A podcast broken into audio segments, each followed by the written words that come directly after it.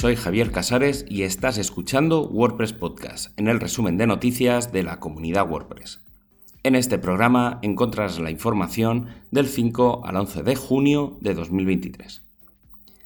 La WordCamp Europe 2023 ha celebrado los 20 años de WordPress por todo lo alto, con más de 2.500 asistentes de 94 países y con más de un centenar de ponentes que, junto a la zona de patrocinadores, han hecho que un año más la WordCamp Europe marque un punto diferencial para la comunidad.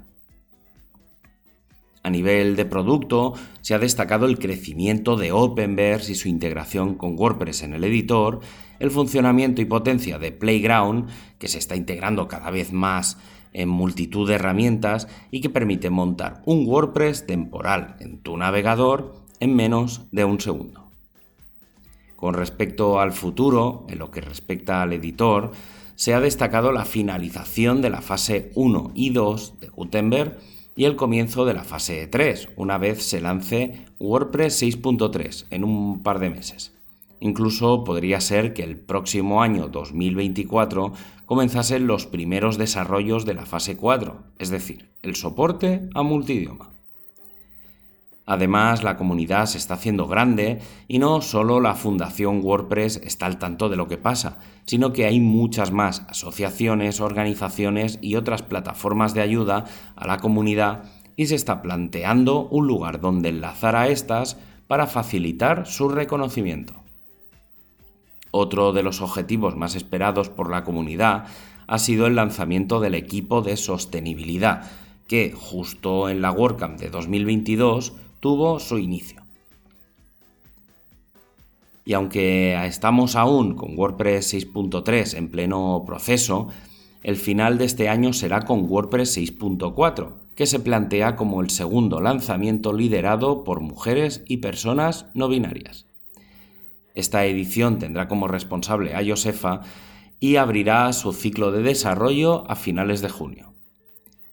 Las fechas que se plantean hasta ahora son el 26 de septiembre para la beta, el 17 de octubre la versión candidata y el 7 de noviembre el lanzamiento de la versión. El equipo de CLI ha lanzado la versión 2.8.1 que corrige dos errores críticos, además de algunas correcciones más. El equipo de test ha lanzado su prueba número 24 del Full Site Editing con, el foco en hacer pruebas de la última versión de Gutenberg y validar las novedades. Entre los elementos a probar tenemos las revisiones de plantillas, la gestión de los menús de navegación, el nuevo sistema de añadir páginas o la nueva barra de navegación superior. También se plantean hacer pruebas con el centro de comandos para moverse fácilmente entre los distintos lugares del sitio. Con respecto al anterior test, parece que ha ido todo bastante bien y no se han encontrado problemas graves, lo que sugiere que la experiencia de la navegación por el editor del sitio está mejorando notablemente. Y el directorio de patrones ahora tiene un nuevo filtro de aquellos que están revisados y elegidos por la comunidad. Este filtro, además, se puede combinar con las categorías por lo que puedes descubrir aquellos patrones que deberían funcionar correctamente en todas las versiones. Varias novedades propuestas por el equipo de diseño. Para empezar, se hace referencia a la gestión de tipografías, simplificando el listado y la elección de fuentes. También tenemos propuestas de mejora en la edición de contenidos y en las plantillas o en el proceso de creación de nuevas páginas, directamente desde el editor del sitio o la forma de ver los detalles de las páginas, también en el menú de navegación. El equipo de Polyglots ha planteado añadir un experimento a las traducciones mediante ChatGPT, sugiriendo, además del texto a traducir, todas aquellas palabras que ya existen en el glosario de forma que conceptos que ya se traducen de una manera no se intenten traducir de otra. El equipo de training ha creado un nuevo rol pensado para la coordinación de las traducciones. El objetivo es que personas de cada una de las ediciones locales, en este caso de la plataforma de formación, se coordinen tanto para convertir contenidos importantes del inglés a estos idiomas como para decidir qué contenidos específicos de estos idiomas podrían traducirse a inglés. Además, aquellos que acaben un curso dentro de la plataforma van a poder enviar feedback para poder evaluar si ha sido efectivo, poder mejorarlo o identificar problemas técnicos. El equipo de comunidad sigue trabajando en la nueva generación de WordCamp y entre los proyectos está el de mejorar el panel de WordCamp Central.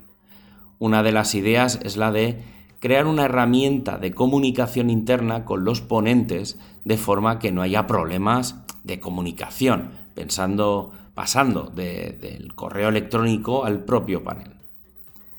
Otra idea que hay es la de cambiar los sitios web desde wordcamp.org a events.wordpress.org para el anuncio de los eventos y así centralizar toda la información bajo el paraguas de WordPress.